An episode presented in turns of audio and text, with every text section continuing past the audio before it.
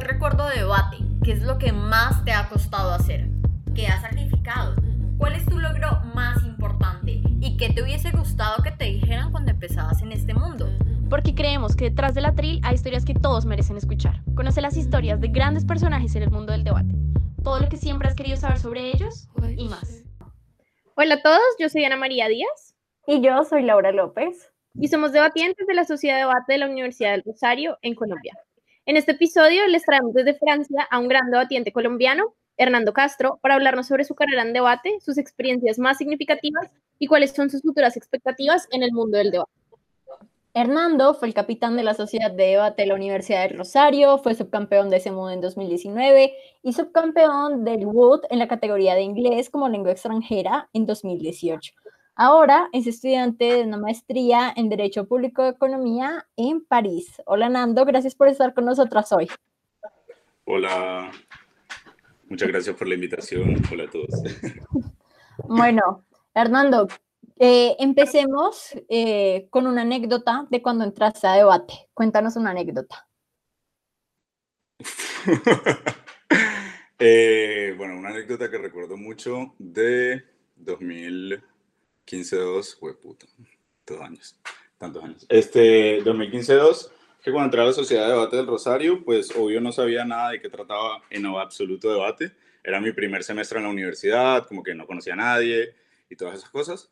En mi primera sesión de debate tuve la oportunidad de debatir con Nicolás Bermúdez Pita y no fue muy bien el debate, no fue muy, muy bien en ese debate, pero pues ahí, ahí eso no va la anécdota, sino que en la segunda sesión, a pesar de que en la primera lograron completar un discurso de siete minutos, hacer las cosas bien y que todo saliera muy, muy bien, llega un debate en el que se encontraban Paula Valle, Ginari, Ángela, Santiago Vázquez y así. Entonces yo empecé a dar mi discurso tranquilamente y cuando empiezo a ver los que se empiezan a parar a pedir puntos de información, sencillamente como que me bloqueé, me bloqueé una de las pocas veces en mi vida que no he podido completar un discurso de siete minutos fue aquella vez en el que literal como en el minuto dos dije, no, no puedo más y me senté, porque sencillamente sentía como muchísima presión por parte de las personas que estaban ahí, en especial porque la sesión pasada había sido como, ay, le había ido muy bien a Hernando, no sé qué, y todos antes de entrar al debate, ay, sí, vamos a ver cómo le va a Hernando, y no había ningún otro novato, y no había ningún otro novato en el debate, entonces fue como, uff, todos ellos esperando que lo hiciera bien y que todo saliera bien en ese debate para que pues nada, no pudiera. Eso fue un momento muy chistoso. O sea, no, no, no fue como que me pusiera a llorar ni nada por el estilo, pero después sí estuve como aguadito y eh, blandito durante todo el resto del debate. ya.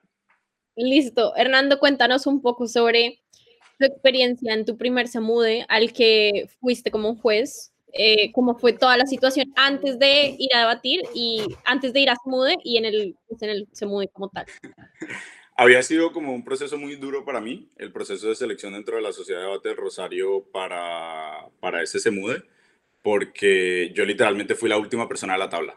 Cuando quedaron las selecciones para, para ese SEMUDE, eh, había sido muy duro para mí porque igual a Dani y a mí nos había ido, a Dani Orobio y a mí nos había ido muy bien como novatos al Nacional, que habíamos ido seis meses antes, en el semestre en general me estaba yendo bien, como con la sociedad, pero pues me descuidé con el proceso de selección eh, por muchas razones distintas eh, y terminé quedando como la última persona en la tabla. La razón por la que de hecho yo fui a ese SEMUDE como juez fue porque las otras 12 personas del equipo que estaban en ese momento tomaron la decisión colectiva de pagar más dinero para eh, de pagar más dinero y con lo del apoyo de la universidad y demás para que pudiera ir una última persona en la tabla ya sabiendo que yo era, yo era esa última persona en la tabla. Entonces también eso fue como un momento un poco como presionante en el sentido en el que yo me sentía como decepcionado de mi rendimiento ese semestre y sentía que tenía como que probarle a la gente que sí era capaz como de lograr las cosas, eh, lograr las cosas como juez en el CEMUDE y que no fuera bien en general y ayudar a los equipos a entrenar. En general, al principio de los entrenamientos intensivos, o sea, junio de 2016, eh, por andar muy de fiesta con otros miembros de la Sociedad de Debate de la Universidad del Rosario, pues nos lo habíamos tomado un poco relajado y recuerdo que como por ahí como el 15 de junio, el 20 de junio, Luisa nos sentó, nos regañó a todos, como que nos teníamos que poner las pilas porque se era muy importante, no sé qué.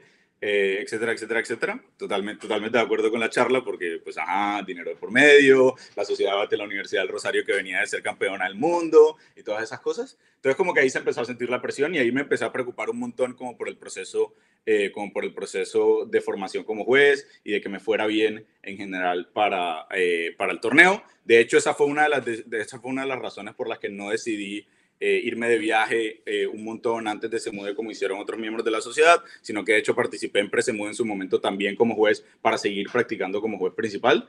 Eh, en ese momento pues ya iba ganando como confianza, me había ido bien en general como en el Presemude, en el Presemude de Madrid y todo eso. Y después fue algo muy sorprendente para mí porque yo llego a Semude, a Semude Córdoba yo llego a Semu de Córdoba y literalmente ronda 1 me, habían, me pusieron de juez principal. Yo solo había sido juez principal como en los entrenamientos del Rosario, así como para practicar, dar feedback y ya.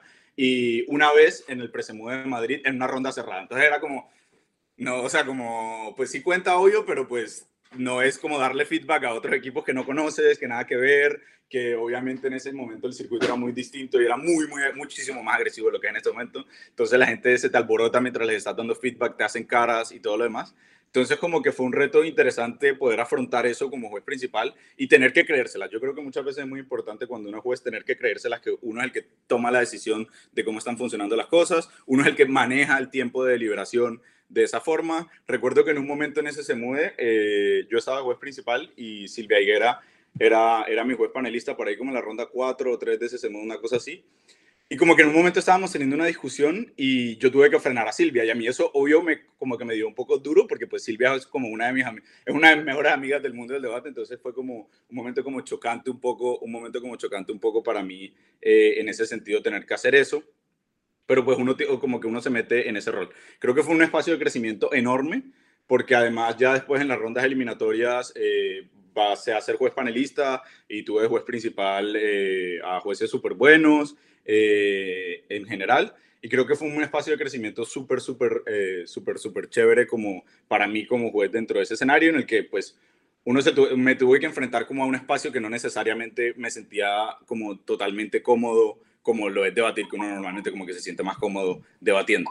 Después, como pasé el break, por suerte pasé el break, lo cual fue como, uh, pasé el break de se mueve como juez en mi primer intento y eh, pues fui juez panelista en octavos y después de eso ya no volví a ser juez panelista porque pues ajá, había muchos mejores jueces que yo, yo era un juez novato, etcétera. Pero recuerdo que me fui de ese se mude con un sentimiento muy grande de que debería dedicarme a ser juez. O sea, como que después de haber analizado todo lo que había pasado, como con mi responsabilidad de que no necesariamente me estaba yendo tan bien debatiendo el semestre después del nacional que habíamos tenido, sí, me pesaba mucho en la cabeza como esa idea de, ay, debería dedicarme a ser juez y ya está, me va muy bien haciendo esto, eh, recuerdo que después de, después de en la fiesta final, o pues en, el, en la fiesta final, Manberti se me acercó y me dijo que eh, me había ido muy bien como juez y como que todos esos comentarios me pesaron muchísimo en la cabeza.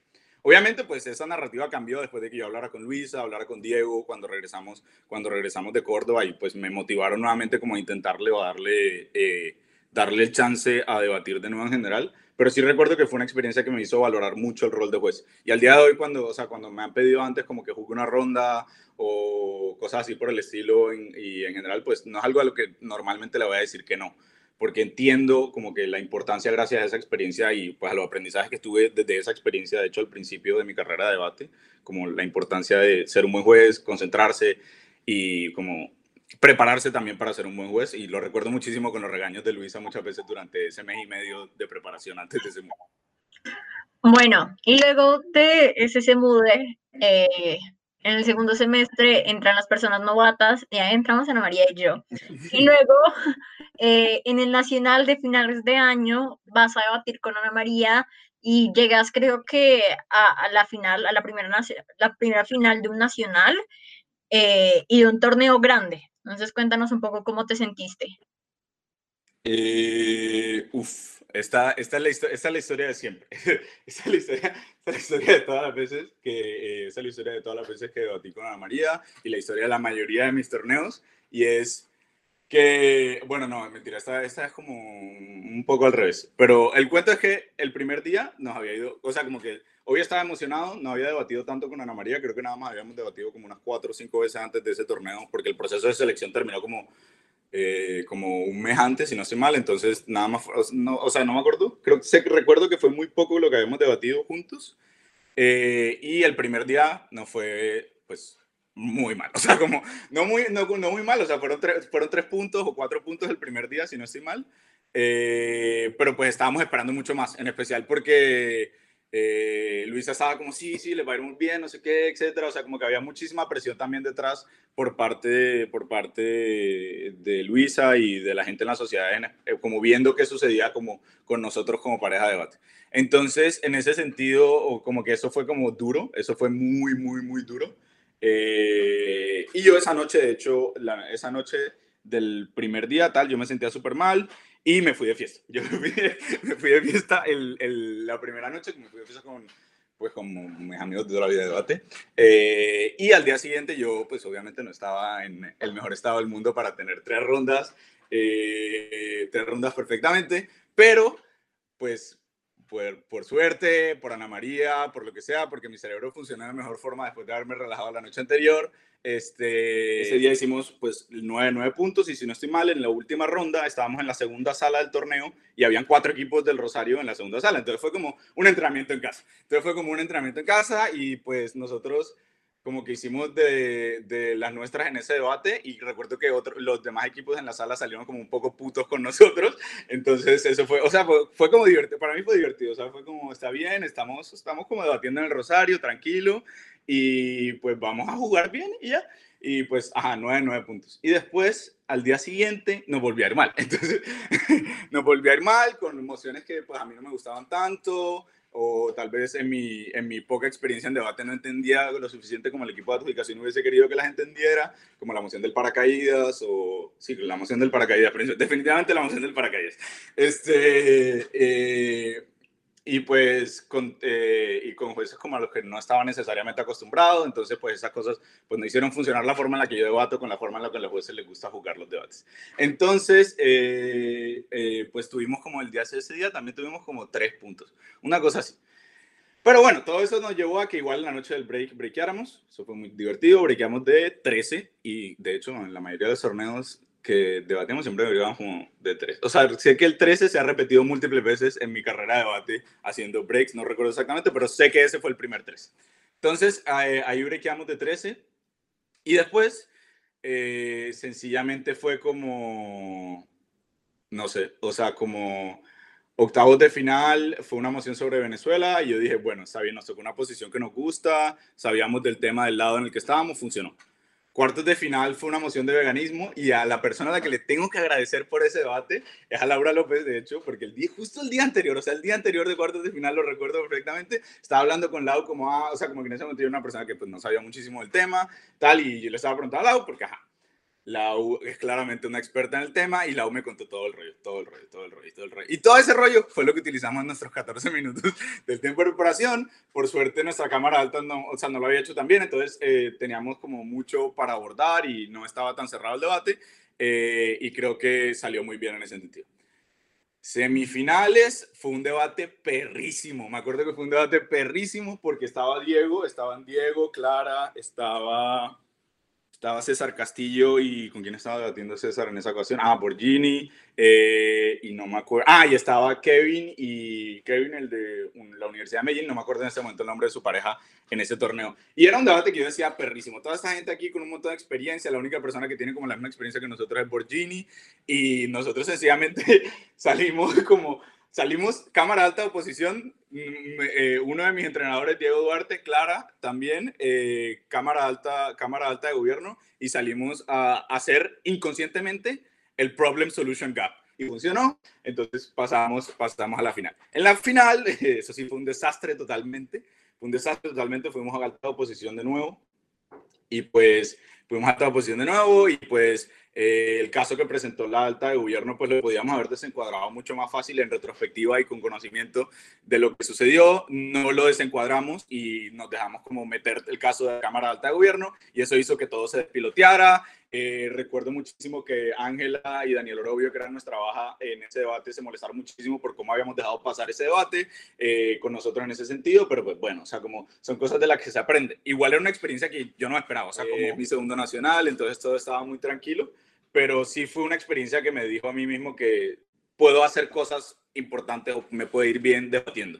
Me puede ir bien debatiendo, en especial porque venía como de una actitud como, pues no sé si necesariamente me quiero seguir dedicando a solamente debatir y ya, o si me quiero pues quedarme como de lado jugando y ya. Entonces fue una experiencia muy divertida y fue una, definitivamente fue una sorpresa. O sea, como definitivamente fue una sorpresa llegar a, llegar, eh, eh, llegar a la final eh, de ese torneo. Estuvo muy bien, estuvo muy bien. Hablemos ahora del siguiente torneo que hicieron juntos como el siguiente torneo grande, que fue SEMU de Guatemala, que justo, pues yo creo que mucha gente les tenía fe porque eran como los, los subcampeones nacionales, una pareja que se veía fuerte, que en entrenamientos también le iba, pues le iba bien, pero en SEMU de Guatemala no briquea. Entonces, no, o sea, no quiero que me cuentes como todo lo que pasó en el torneo, pero sí, cuéntame como qué crees que fue lo que hizo que no briquearan y como que los motivó incluso a seguir juntos debatiendo cuando pues en ese momento no funcionaron las cosas. Eh, principalmente creo que hay dos razones por las que en ese torneo fue muy mal. Uno, teníamos muchísima presión encima, muchas veces esa presión autoimpuesta por lo que habíamos ya hecho en el Nacional eh, de Colombia, por cómo nos había ido ese semestre en el Rosario. Recuerdo que ambos estábamos como medio arrasando, pues en general, ya después de eso, pues bueno, este, nos ha ido muy bien, eh, nos había ido muy bien ese semestre, nos habíamos esforzado un montón por el proceso de selección.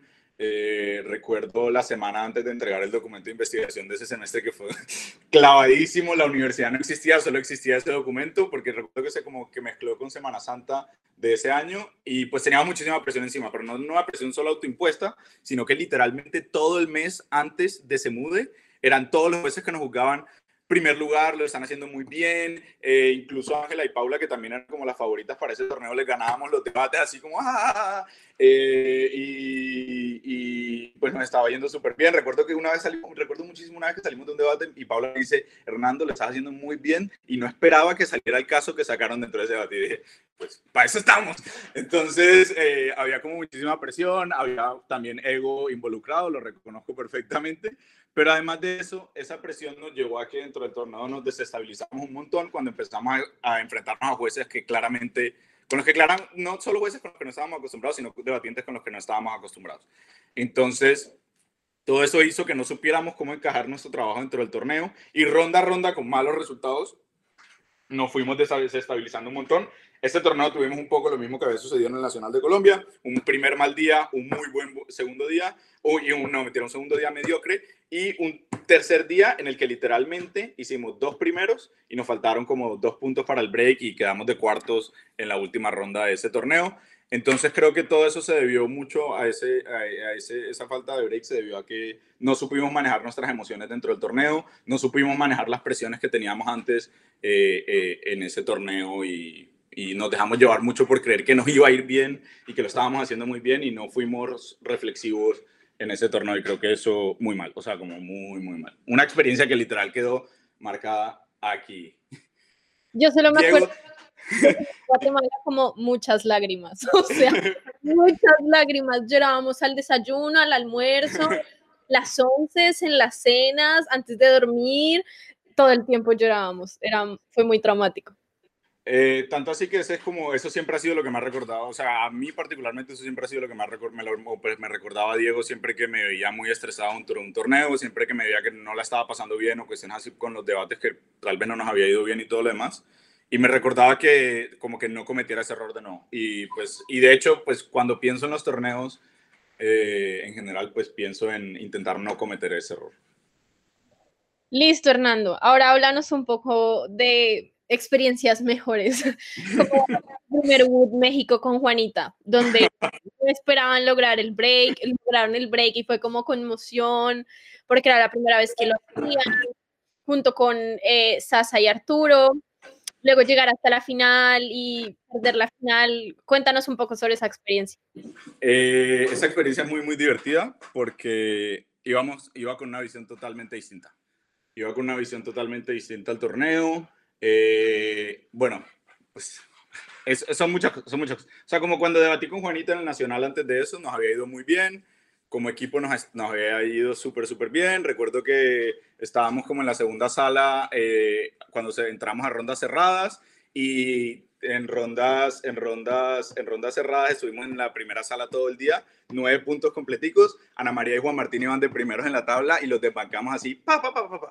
Entonces, eh, fue, muy, fue un torneo muy divertido para mí en ese sentido. O sea, como me sentía muy bien con Juanita, todo estaba funcionando. Y después, por la misma pérdida como de control y de rabia que también me sucedió con Juanita, eh, perdimos, perdimos los cuartos de final del torneo, lo cual fue muy triste.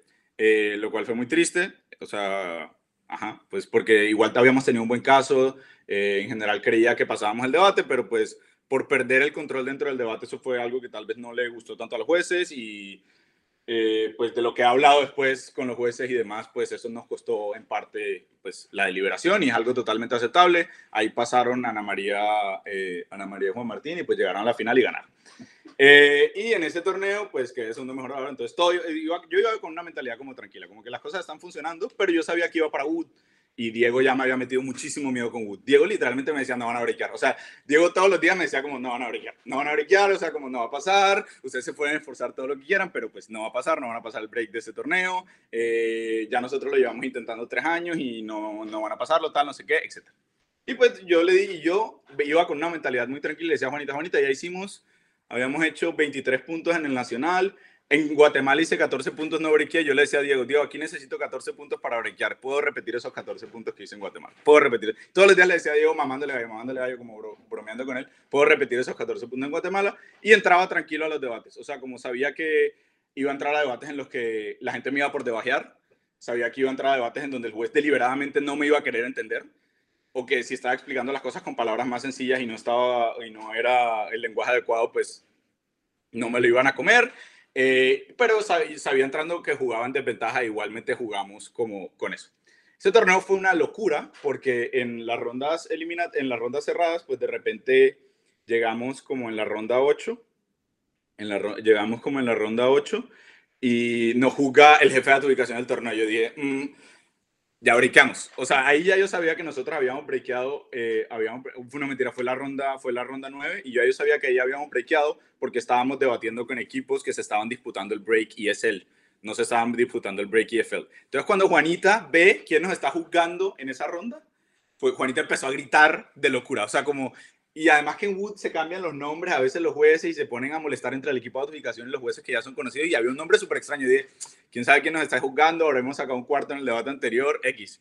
Y de repente Diego nos dice, no, ese es Michael Dunn que los está jugando en este debate. Y yo, en ese momento yo ya sabía que habíamos logrado el break, pues, pues no sabía que en efecto nos iba a ir tan bien en el break, al punto en el que breakamos en ese torneo con la misma cantidad de puntos que Antonio y que Javier, eh, y breakamos de segundos en la categoría IFL y el break de ese torneo fue la locura. O sea, como recuerdo que me puse a llorar, recuerdo que me puse a llorar muchísimo en el break de ese torneo y mandé, ya estaba, además de que ya estaba borrachísimo, mandé breaks, eh, mandé audios por el grupo de la sociedad de debate, así como llorando, diciéndoles que los quería todos, que ojalá hubiesen estado ahí, que eso se lo debía como al entrenamiento de sociedad que habíamos tenido y literalmente pues ya después de eso, pues me emborracho un montón y, al día siguiente casi no puedo ir a las pirámides por estar muy borracho. De hecho, la persona que me levantó para ir a las pirámides fue Juanita. Juanita siempre es responsable.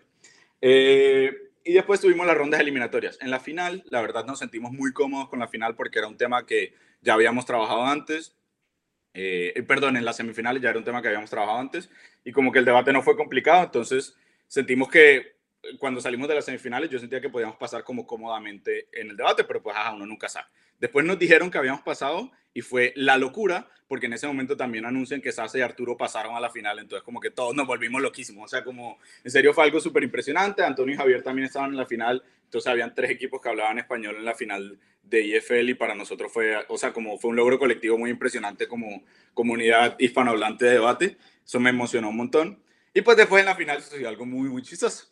En el tiempo de preparación en la moción, eh, Juanita y yo pues nos sentíamos bien con la moción, era un tema que también medio manejamos.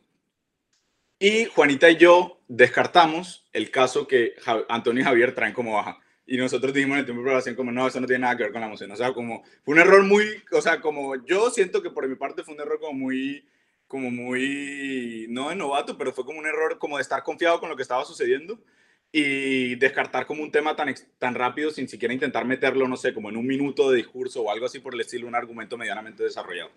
Entonces, pues eso en efecto, pues después nos terminó costando la final, pero creo que estar en esa final, además de que fue una de las experiencias en las que más nervios he tenido en mi vida, este, eh, fue, se, se sintió muy bien, o sea, como se sintió muy bien, fue como la satisfacción de haber cumplido, en especial porque, en especial porque en especial porque todos los días Diego me decía, no van a briquear, no van a briquear. Diego me decía, no van a briquear, es poco probable que briqueen, y esa era su mamadera de gallo todos los días. Yo le decía a Diego, 14 puntos tranquilitos. Al final hicimos 15 y llegamos a la final, y eso fue muy genial. Y recuerdo un amigo como, bueno, una persona que era muy amiga mía en la época, siempre me decía después de ese torneo que me admiraba mucho, que yo siempre estaba con una actitud muy tranquila, mamándole gallo a la gente diciendo, obviamente va a briquear en este torneo. O sea, como lo hacía así muy bromeando, como obviamente va a briquear en este torneo, como porque todos sabíamos que existían pocas probabilidades de que briquee. Entonces, lo que me queda mucho de ese torneo es uno, pues uno sí puede lograr las cosas que se propone con una cantidad determinada de trabajo suficiente y con muchísima suerte también, porque como ustedes saben, debate es como lanzar una moneda al aire y pues ya veremos qué onda y, y, como estar tranquilo con las cosas y con el trabajo que has hecho. Y creo que eso me quedó ese torneo y como que es uno de los torneos en los que más feliz he sido en mi vida. O sea, como todos los días de México no, no había momento en todos los días de México en el que yo dijera me siento feliz con lo que está sucediendo en ese torneo porque estaba con amigos muy cercanos eh, de México, eh, nos la estábamos pasando bien y nos estaba yendo bien, entonces en general creo que fue uno de los mejores torneos de mi vida. Y entonces ahora para cerrar un poco eh, el ciclo de Wood, para terminar de hablar de Wood, hablamos de Wood Sudáfrica, donde ya no vas con Juanita, sino vas con otra compañera, vas con Laura Martínez. Eh, ¿Cómo te sentías? O sea, ¿sentías que podías lograr lo mismo o no?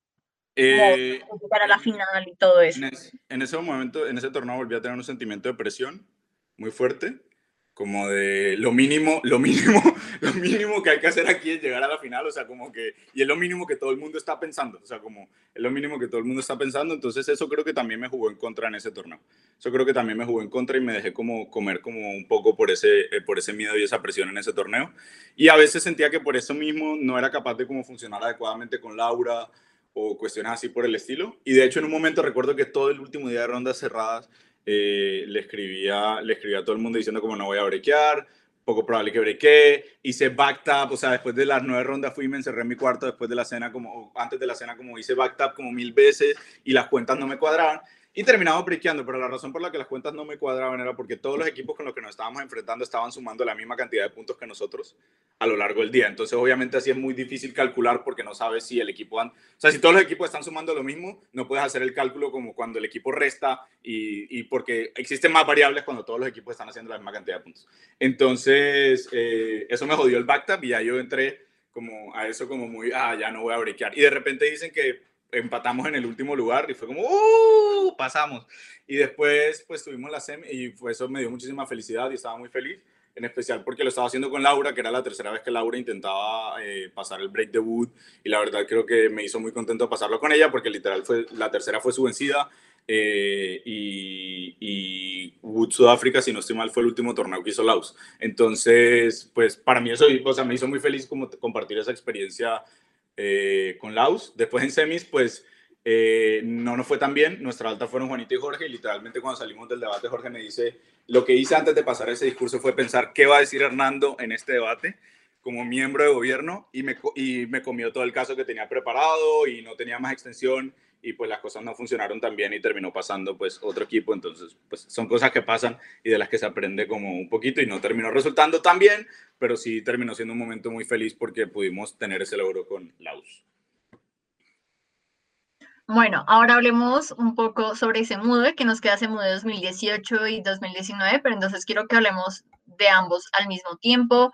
Eh, en CEMUDE en Semude 2018 breakean, pero quedan en preoctos y salen en preoctos y no sé, de pronto era esa sensación de el Semude pasado no habíamos breakeado, en Semude 2018 breakean, pero no llegan lejos, como esa constante sensación de frustración hasta que llega Semude 2019 eh, donde ambos, Ana María y tú, estaban viviendo una situación personal que creo que lo hacía todo muchísimo más difícil. Entonces, quiero que me cuentes específicamente como ese modo 2019, como que se sintió como después de tanto tiempo haber llegado como a esa final y haber conseguido como haber avanzado en rondas eliminatorias después de tanto tiempo, pero también cómo fue estar en ese SEMUDE en esas circunstancias? Eh, bueno, SEMUDE 2018 muy rápidamente. Íbamos muy bien, íbamos muy bien. Todas las lecciones de todo lo que les he contado estaban ahí yo iba como, o sea, sabía que éramos un muy buen equipo que podía fácilmente estar en la sala top del CEMUDE y yo sé que esto suena como un poco egocéntrico, pero pues nosotros literal antes de cualquier CEMUDE hacemos análisis de los demás equipos, sabíamos a quiénes nos íbamos a enfrentar y, y sabíamos que teníamos las capacidades para enfrentarnos a esos equipos de manera adecuada y lograr buenos resultados. Y en efecto, durante la mayoría del torneo logramos buenos resultados. En la ronda 5 estuvimos en la sala top, en la ronda 6 sala, en la segunda sala para entrar a la sala eh, para, en la, si estuvimos en la ronda 6 en la segunda sala y nos quedamos como en la segunda sala después. en el último día nos empezó a ir mal porque, pues por múltiples motivos, eh, emociones con las que no nos sentíamos tan cómodos, las últimas dos mociones particularmente creo que no nos sentimos tan cómodos con esas mociones eh, y eso llevó a que terminamos brequeando en productos. Eso obviamente fue frustrante porque fue como habíamos sido el único equipo, habíamos sido el único equipo de Colombia que había entrado a la sala top, eh, en especial en ese torneo en el Cantón y Javier estaban como haciendo lo que se les diera la gana en la sala top, literalmente ganando todos los debates, era como pa, pa, pa, pa, pa. Entonces como que eso se había sentido muy bien. Entonces eh, al día siguiente pues nada más hicimos como, hicimos pocos puntos, no me acuerdo cuántos puntos hicimos, en verdad. Y pues después en preoctos íbamos muy, íbamos muy bien. Era una emoción que nos sabíamos de pe a pa y creíamos que todo estaba bien y el caso estaba súper bien construido pero pues es de esas veces que te sientes muy, muy bien en un debate, igual no es el resultado esperado, pues, pues eso fue lo que pasó con productos. Eh, y pues eso me frustró un montón. Recuerdo que ese día estuve frustrado todo el día, molesto, eh, me estaba jugando una persona que en ese momento también era, era, un amigo cercano, o sea, pues no un amigo cercano como para incompatibilidad, pero pues tú sabes, o sea, como alguien que conoces, con quien molesta y todo lo demás, eh, en un debate que era Guillermo Castaño, y como que en ese momento también como que tuvimos un roce con él porque pues me frustró un montón. Eso también muy mal, muy mal, muy mal. No se hace, no se hace. Entonces, después, como después de ese ambiente, pasamos a 2019, en donde yo personalmente venía de mi mejor semestre en debate, había muchos torneos en Colombia y me había estado viendo muy bien en todos los torneos que había estado debatiendo en Colombia, en todos había debatido con una pareja distinta, entonces como que me sentía como muy bien, o sea, como todo está funcionando y funciona con múltiples personas, significa que me, estoy adaptando un montón como a las condiciones, entonces yo decía como todo está bien. Y pues eh, en los entrenamientos también nos estaba yendo muy bien. Eh, en general a la sociedad le estaba yendo muy bien ese semestre como a todos. Y pues eso hacía que los entrenamientos fueran muchísimo más difíciles. O sea, como igual se sentía muy, o sea, como que todo el trabajo se sentía muy bien. Las rondas que perdíamos en entrenamiento eran rondas en las que uno aprendió un montón. Y pues obviamente después como llegó, eh, llegó, llegó la situación que llegó, obvio, este, mi culpa, eh, pero pues pasó eso y obvio fue como, y literal pasó como cuatro, tres días antes de eso, tres días antes de eso. Entonces obviamente pues eso hace que todo, todo sea muchísimo peor, todo sea muchísimo peor. Y este, recuerdo muchísimo que Ana me dijo antes del torneo como que le importaba muchísimo más todo lo que nos habíamos esforzado, los cuatro años que ya yo tenía debate encima, los tres años que ella tenía debate encima y que teníamos que ser profesionales como al respecto. Y eso para mí fue como, para mí particularmente fue como un blog. Fue como un blog, yo dije, está bien. O sea, como yo me voy a sentar, voy a entrar, voy a dar mi mejor debate porque voy a, voy a ganar sistemáticamente los debates que voy a tener. Y eso para mí fue como un blog. Dije, no, no voy a, no, y en ese torneo no pensé emocionalmente. O sea, como algo que me sucede a mí muchísimo con debates, que yo pienso con debate emocionalmente y por eso Ah, muchas veces muchas personas me han visto hacer berrinches por debate, me han visto tener actitudes agresivas por debate, las cuales también está mal eh, y todo lo demás, porque yo pienso muy emocionalmente con la actividad en general. Y en ese torneo fue como un blog y literal como que todo fluía a mi cabeza, todo fluía a mi cabeza, los debates funcionaban. Eh, mi tiempo de preparación, como lo saben la mayoría de mis parejas, es un tiempo de preparación en el que yo no hablo nada, o sea, como yo hablo muy, muy, muy, muy poco en mis tiempos de preparación, solo son con mis parejas como dándome ideas, pero en mi cabeza se va armando el caso, se va armando el caso y funcionaba perfectamente. No recuerdo que hubiese una sola ronda en la que yo no, bueno, si mentira, hubo una ronda en la que no me sentí seguro del caso que íbamos a presentar, porque la moción era un poquito corta, pero. Eh, igualmente lo que terminó sucediendo es que pues íbamos súper bien en el torneo. Último día, tres puntos. Una cosa así, o sea, yo me, dio muchísima rabia, me dio muchísima rabia. Y ese fue el primer momento en el torneo en el que yo dejé salir una emoción en todo el torneo. Y fue el, momento, eh, y fue el momento del break en el que literalmente me molesté un montón porque me había frustrado muchísimo que no nos hubiese ido bien ese día, me culpaba un montón como, como por todo lo que estaba pasando, obviamente. Eh, y todo eso terminó haciendo que pues, yo me terminé yendo temprano en la noche del break. Recuerdo, recuerdo mucho que Kike Marchán me intentó parar en la puerta. Ana me intentó parar en la puerta antes de irme de la noche del break, pero pues obviamente no. Eh, pero después Kike Marchán también me intentó parar en la puerta como no te vayas, o sea, como son adjudicaciones que pasan, porque estuvimos en la última ronda con él, eh, son adjudicaciones que pasan y todo lo demás, y, y, pues yo le dije, no, no, no, o sea, no puedo, no, y le dije, no puedo, no puedo, sencillamente no puedo, y me fui. Y pues yo en, eh, pues yo en ese torneo fui la persona como más asocial del mundo y todo lo demás, porque para mí fue un blog totalmente, y pues, ajá. Después de eso, recuerdo que el día antes, la noche antes de las eliminatorias, Diego nos sentó a los dos y nos dijo, eh, están aquí porque tienen que estar aquí, eh, por cual sea que sean las razones, pero no le permitan a nadie, ni siquiera a ustedes mismos, como quitarse el trabajo que han hecho durante todo ese tiempo. Y como que literalmente ese fue el momento en el que dije, o sea, como en ese, ese, ese momento, como que me dio muchísima seguridad, o sea, en especial porque pues Diego a veces como que como con los motivational speeches en lo que yo en mi, en mi memoria pues nunca había sido como súper motivante para mí, pero bueno, terminó funcionando para mí y eso me quedó muchísimo en la cabeza y yo iba confiado cada ronda con el trabajo que habíamos hecho. Recuerdo que tan fue así que todas las rondas estuvieron conectadas en algún momento con algo de lo que habíamos hecho intensivamente el mes antes de ese mude. Las investigaciones, la preparación de los casos que habíamos hecho, todas las rondas tenían algo que ya nosotros habíamos hecho. Nosotros entrábamos a las rondas sabiendo qué era lo que íbamos a hacer dentro del debate. Sabíamos que si nuestra alta no hacía esto, nosotros teníamos que hacer esto. Si nuestra alta hacía esto, nosotros teníamos que hacer estas otras cosas. Y así entrábamos a todas las rondas. Y en efecto, así sucedió y nos fue muy bien y llegamos como eh, como, como a la final. Después en la final, pues la final fue muy divertida también. Eh, la final fue muy divertida también, pues porque por lo que sucedió en las altas y recuerdo... Y recuerdo muchísimo que Jorge sale del debate y me dice como, no lo puedo creer, o sea, me dijo como molestando como, como qué suerte, como, y yo sí, pero pues uno nunca sabe. Y pues yo sabía, yo tenía muy claro, yo tenía muy claro que uno estábamos jugando como en desventaja. Estábamos jugando en desventaja porque pues en debate existe, existe como la, la reputación gana debates, la reputación gana debates. Entonces estábamos jugando, en, yo sabía que estábamos jugando en desventaja en la final también por eso, pero además de eso yo me di cuenta dentro de la final cuáles habían sido todas nuestras falencias. Ana María estaba dando su discurso y obviamente estaba rellenando las falencias que yo había tenido dentro de mi discurso, pero yo sabía que podía llegar a ser muy tarde, podía llegar a ser muy tarde y literalmente fueron como, los siete minutos de Ana María fueron como como, como cuchillitos entrando así como, Hernando se te olvidó decir esto, Hernando se te olvidó decir esto, Hernando se te olvidó decir esto.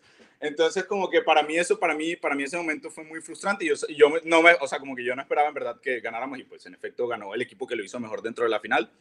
Eh, y obvio muy feliz, muy, muy, muy feliz por ellos, en especial porque a Juanita y a Jorge les tengo un aprecio impresionante y sin ellos no habríamos logrado todas las cosas que hemos logrado en la sociedad de debate y se lograron en su momento en la sociedad en la sociedad de debate y como lo puso Jorge en su post de Facebook como que no hubiese sido tan divertido si no hubiese sido con ellos dos también todas todas esas cosas entonces pero sí recuerdo mucho ese sentimiento eh, eh, en el discurso de Ana María y pues igual igual se sentía bien se sentía bien como que era como la satisfacción del deber cumplido literalmente Analizándolo tiempo después, me siento bien con ese torneo. Me siento bien con ese torneo con los resultados de ese torneo, pero porque en ese momento, pues, sea, la gente me dice como, ay, ¿qué se siente ser subcampeón del mundo? Y si yo les digo como, pues eso era lo que menos me importaba en ese momento. O sea, como en mi vida eso era lo que menos me importaba en ese momento. O sea, como, entonces, para mí, en ese torneo no fue un momento de felicidad.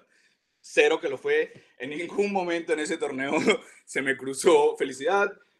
Todos mis amigos que estuvieron conmigo en la fiesta final de ese torneo me habrán, me habrán podido ver llorar. Le lloré a gente que no conocía estando en ese torneo. O sea, como tengo amigos ahora que hice esa noche por estar llorando con ellos en ese torneo, en, en, esa noche. Entonces, para mí ese torneo no significó felicidad en ese sentido, pero como que en retrospectiva se siente muy bien haber logrado las cosas que te habías propuesto después de haberlas trabajado tanto y después de tener las condiciones como para haberlo logrado. Sorry lo largo, lo siento. Em, listo voy a hacer un pequeño paréntesis y decir que yo sí creo que fue un problema de ejecución, pero creo que en nuestro caso, en esa final, era muy bueno. Solo, solo fue un problema de ejecución, pero el caso fue bueno. Hernando, ya que estás un poco más retirado, ¿qué crees que te hizo falta por, por hacer en tu carrera de debate? ¿O crees que no te hizo falta nada? Yo no creo que existan boxes para chequear en las carreras de debate. O sea, como se me hace que esa es una narrativa muy, muy fea y viéndolo muchísimo tiempo después, cuando yo sí creía que existían cosas que la gente tenía que hacer, se me hace que es una narrativa muy fea porque es una narrativa para categorizar y clasificar a la gente. Estás logrando ser el campeón del mundo, pues espero que adjudique se mude después. O cuestiones así como por el estilo. Te está yendo muy bien en Wood, eh, espero que te tengan en cuenta eh, para después. Sí debo reconocer que yo igual seguí teniendo esa presión cuando me vine para acá, por eso hice los torneos en inglés que hice y pues X. Eh, pero creo que analizando en retrospectiva, creo que hice lo que tenía que hacer. Hice lo que tenía que hacer en el tiempo en el que lo tenía que hacer para aprender todas las cosas que tenía que aprender con debate. O sea, como eh, no me puedo sentir más contento con todas las experiencias que viví, con todas las cosas que aprendí, los momentos buenos y los momentos malos, con todas las salidas, con todos los amigos que hice, con ah, las experiencias que aprendí también con los amigos que dejé de tener y con las personas de las que me he alejado en general, porque pues ya no siento que eh, estemos vibrando en el mismo sentido como para seguir siendo amigos. Creo que de todas esas cosas he aprendido y creo que no, no podría marcar que me hace falta eh, hacer algo en debate. Eh, y pues estoy muy contento, o sea, estoy muy contento con lo que hice. A veces me hubiese gustado hacer más como por y que esa siempre fue como mi pelea en todo, en todo momento y fue como por tener un circuito más justo, institucionalizado y demás. Me hubiese gustado hacer más por eso, pero no porque creo que tuviera que hacerlo, sino porque creo que era lo que yo le debía al mundo del debate para que sí, siguiese siendo una actividad interesante como lo fue para mí durante cuatro años. Vale, y ahora muy brevemente para terminar esta sección de preguntas, eh, tú debatiste durante mucho tiempo con Ana María, a pesar de que en los nacionales eh, probablemente te ponían con otras personas porque ibas a ir a Wood con esas personas. Eh, sí, como que Ana María fue tu gran constante como pareja de debate eh, y que en ese momento era también tu pareja sentimental. Entonces, como háblame un poco de los pros y contras de debatir con tu pareja sentimental, pero además como pros y contras también si crees que hay de tener como una pareja, entre comillas, estable en términos de debate. Uf, recomendación es que las parejas estables en debate son lo mejor que puede suceder y yo sé que hay mucha gente que es capaz de adaptarse a distintas parejas. Yo también tuve un periodo en el que cada fin de semana debatía con alguien distinto e igual me podía ir bien, pero nada se siente tan cómodo como saber que puedes, o sea, como es algo que le puedo decir. O sea, como Ana María sabía que yo pasaba con la hoja en blanco a dar el discurso. O sea, como nada se siente tan bien como cuando alguien dice como está bien, Hernando está pasando con la hoja en blanco a dar este discurso, probablemente no se va a acordar de todo. Yo sé que, que me pasaba un montón. Yo daba el discurso y decía, pues puta, yo sé que aquí me falta algo por decir. Y yo miraba el papel y en el papel no hay nada. O sea, como, entonces como, mm, esto, esto tiene que solucionarse en algún momento. Nunca se solucionó, nunca se solucionó. El único, el último discurso que yo escribí medianamente completo fue el discurso de la final de Semude. Y a veces pienso que perdí ese debate por haberme forzado en escribir el discurso.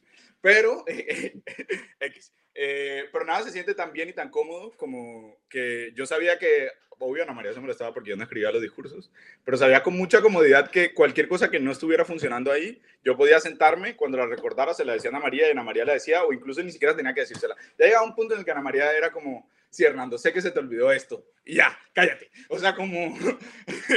Eh, eh, o sea, como que no me vengas a joder como con, ay, sí, pidiendo perdón porque se te olvidó porque no lo escribiste en la página, sino como, ya yo sé qué es lo que hace falta en el, en el, en el caso, porque los casos los pensábamos o sea, no los pensábamos iguales. Ana María y yo tenemos cabezas muy, muy distintas para pensar los casos y a veces veíamos los casos diametralmente opuestos, pero sabíamos hacerlo funcionar. O sea, sabíamos acomodar lo que estábamos pensando ambos en la cabeza para que eso funcionara. Y yo creo que esa comodidad es una comodidad que todo el mundo debería sentir en algún momento con debate y lastimosamente esa es una suerte que la, la, mayoría de la gente no tiene. O sea, encontrar una pareja con la que funciones y que además encontrar una pareja con la que funciones y pueda durar en el tiempo, pues eso es algo que no le pasa a la mayoría de la gente. Y que creo que la sociedad de debate debería intentar esforzarse un poquito más porque pasara, pero pues esos, eh, esos son eh, otros temas. Así que yo soy pro pareja estable de debate. Eh, admiro mucho a la gente que puede cambiar de pareja y que igual en torneos importantes le vaya bien. Impresionante. Creo que es algo que se puede hacer también con trabajo suficiente y cuando ya individualmente ambos son debatientes competentes, que es de hecho lo que sucede muchas veces cuando la gente hace cambios de pareja. Normalmente cuando les va muy, muy bien así en torneos importantes y grandes porque ambos son debatientes competentes y saben en qué cosas tienen que ceder, no imponerse y cómo funciona un tiempo de preparación competente y cómo armar un caso competente, etcétera. Eh, y la, incluso cuando no, cuando no es el caso, pues igual los admiro un montón por hacerlo. No, yo no soy tan capaz de hacerlo. Y pues respecto a que tu pareja sentimental sea tu pareja de debate, pues es chévere, obviamente, como que es chévere, pero eh, a veces es aburrido como que la línea entre, entre tu vida privada y personal eh, se difumine con tu vida de debate, entonces creo que eso, está, eso, eso era algo que, y como cuando lo pienso en retrospectiva, digo, mm, no es tan chévere, porque a veces era como que el tema siempre era el mismo, el tema siempre era el mismo y como que a veces se volvía como fatigante y, y, y demás, entonces como que creo que eso es algo problemático. Creo que a veces los rayes muchas veces los rayes que, que, sucedían en las rondas eh, también cruzaban perfectamente la línea y eso también es problemático si no se trabaja de la manera adecuada. Eh, entonces como que creo que es algo que requiere trabajo y creo que es algo que no solo requiere trabajo, sino que requiere trabajo consciente. Ser consciente en dónde hay que poner límites para que la pareja sentimental funcione, ser consciente de no hay que poner límites para que la pareja de debate funcione y que las cosas que suceden de un lado no pueden pasar al otro lado porque se cagan las dinámicas, se cagan las dinámicas de ambas cosas.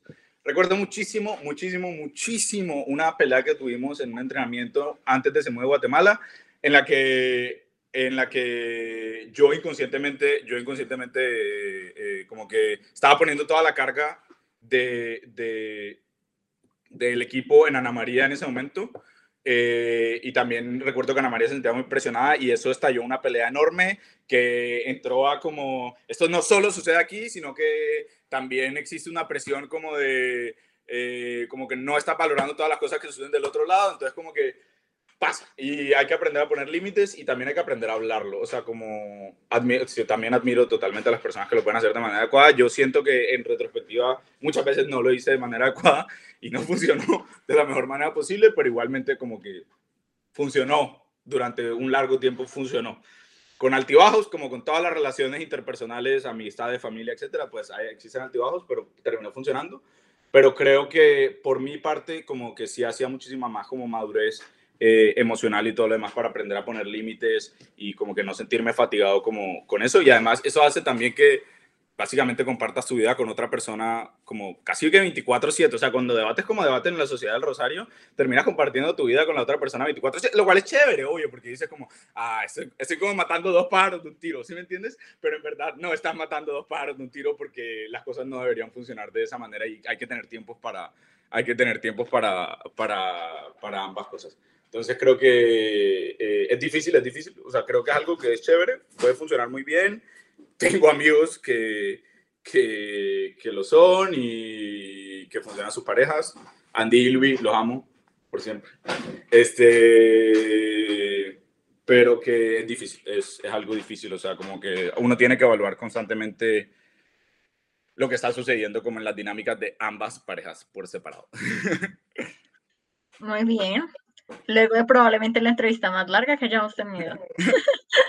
Vamos con las preguntas rápidas que Ana María te va a hacer. Dale, Ani. Listo. Persona que admirabas en secreto. Mm. O sea, no, no, es que no sé. Preguntas rápidas. están, están, están eh, tengo un año por fuera de, tengo casi un año por fuera de por favor, están, están indagando en mi memoria. Mi memoria en este momento solo sirve para el francés y el derecho. Este, eh, creo que siempre, siempre, siempre, siempre, o sea, como que esto no era una admiración en secreto, creo que nunca mantuve ninguna admiración en secreto. Eh, pero que siempre, creo que siempre iba a ser Ana María. Creo que no es como una admiración en secreto porque nunca se lo dije lo suficiente como con el trabajo de debate que hacíamos y que ella, y que cuando sí se lo dije un montón, siempre me decía como, ay, no entiendo por qué me dices esto, y es como, porque sí, porque lo creo, y ya, entonces como que creo que, que definitivamente, o sea, como que hay mucha gente que le admiro en el mundo del debate, pero creo que nunca, nunca, nunca, bueno. Bueno, punto. Ahora, torneos virtuales, ¿sí o no? Eh, definitivamente una oportunidad tremenda para crecer con la gente, una oportunidad que voy a aprovechar ahorita para divertirme un rato en algunos torneos, eh, una oportunidad que aproveché para divertirme un montón con Sara haciendo torneos, cuando hice un torneo con Andy y, pues nunca pude hacer un torneo con Ilvi, pero sí quiero hacerlo. eh, me divertí un montón con ellos, entonces definitivamente una oportunidad para conectar gente que está lejos y para que la gente que normalmente no tiene acceso a debate lo tenga como principal beneficio. Pero a mí me sirven para divertirme, lo siento. Nando, ¿sí o no? Ay, ay, ay, ay, lo siento, está bien. Emborracharse en el break, ¿sí o no? Eh, sí, toda la vida. Entrenar mucho antes de torneos, ¿sí o no? Sí, Ligar o coquetear con gente de debate, ¿sí o no? eh, sí. Competir en discursos, ¿sí o no? no, nunca me va bien. Juzgar torneos, ¿sí o no? Eh, sí, Hacer backtabbing, ¿sí o no? sí, siempre. Top de personas más guapas del circuito. Eh, de- en ese momento estoy por fuera del circuito, entonces no sé, pero pues eh, eh, hay una hay una hay una vieja catalana que me gusta un montón y pues ella ya lo sabe y eso es lo importante. Entonces como ese, ese es mi top en ese momento. Pero tú no puedes decir nombres, Hernando. No, hombre. No se puede así. Eh, lo siento mucho, no voy a decir nombres, o sea, como no va a pasar. Entonces, entonces puedes hacer tu top, o sea, puedes añadir a tus otras dos personas y mantén a, a esta debatiente en secreto de forma anónima. Pero tienes que contestar la pregunta. Eh, no, lo siento. O sea, como que no se me ocurre, no se me ocurre, o sea, algo que hace muchísimo tiempo no pienso, en lo que no, en lo que no, no, no se me ocurre más nada. Lo, siento, lo siento, lo siento mucho por cortar esta dinámica, así como he tenido respuestas largas, así como no respondí sí o no a la otra, lo siento mucho por cortar esta dinámica. Pero todo el mundo le responde, Hernando. Estamos hablando de matrimonio, estamos hablando de personas guapas. O sea, en Sí. verdad, en verdad no sé, porque llevo, llevo mucho tiempo por fuera del circuito. Pues las que te acuerdas de ese mundo 2019. Yo también llevo un montón de tiempo por fuera del circuito y No, o sea, como, uf, ese era mi, ese era mi último pensamiento en ese mundo 2019. O sea, como, uf, gracias, Laura, gracias, Laura. O sea, como, eh, la verdad de, no, o sea, como que no se me viene a la mente. Si se me viene a la mente rápido, más allá del nombre que tenía pasado, pues le diría, pero no se me viene a la mente. Equipo favorito en la actualidad. Eh, Andrea Rincón, Andrea Rincón eh, y el Bravo, definitivamente. ¿Quién es tu debatiente favorito? Eh, Ana, y después yo.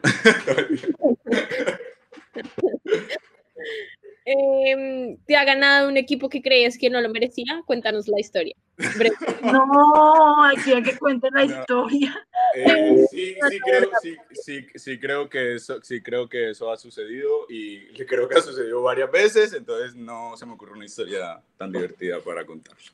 Bueno, está bien. Listo, Hernando. Para acabar, nos puedes devolver a Ana María a mí una pregunta que quieras hacernos, cualquiera. O una diferente, ya la gente siempre rompe. Sí, ¿Qué han hecho ambas con el tiempo libre que han adquirido sin debate? este podcast. Wow. Solo diré qué relación tan tóxica.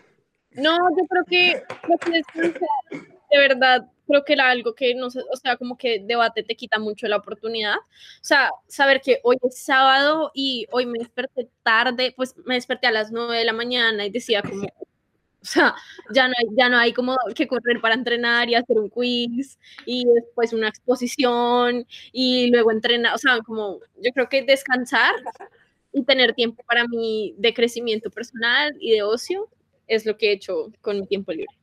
Sí, yo creo que lo mismo también, como un primer semestre estuve en Estados Unidos, entonces pasé y ahorita estoy haciendo mi práctica, entonces creo que el tiempo libre de debate se va, se va ahí. Y también no hacer nada, no hacer nada es fabuloso, completamente. Estoy, estoy totalmente de acuerdo con esas ambas respuestas. Ojalá más gente se diera cuenta de lo importante que es dejar debate en algún momento y descansar. Pero bueno. Nando, aquí no juzgamos a las personas que se quieren quedar en debate. O sea, yo, es que yo, yo no digo que pues, tú puedes hacer debate todo el tiempo que tú quieras, pero date un semestre de descanso. O sea, por ejemplo, date un semestre de descanso y descansa de debate. Eso también ayuda a que te vaya mejor después. Si quieres seguir compitiendo y si quieres seguir ganando torneos. Recomendación. Bueno, Nando, muchísimas gracias por habernos acompañado en el capítulo de hoy, por habernos contado esas historias con tanto detalle, por habernos compartido como algo de tu vida también.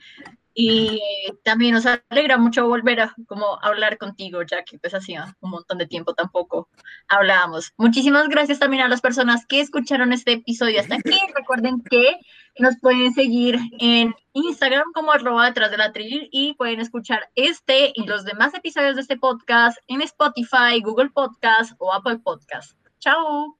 Chao. Bye, que estén muy bien.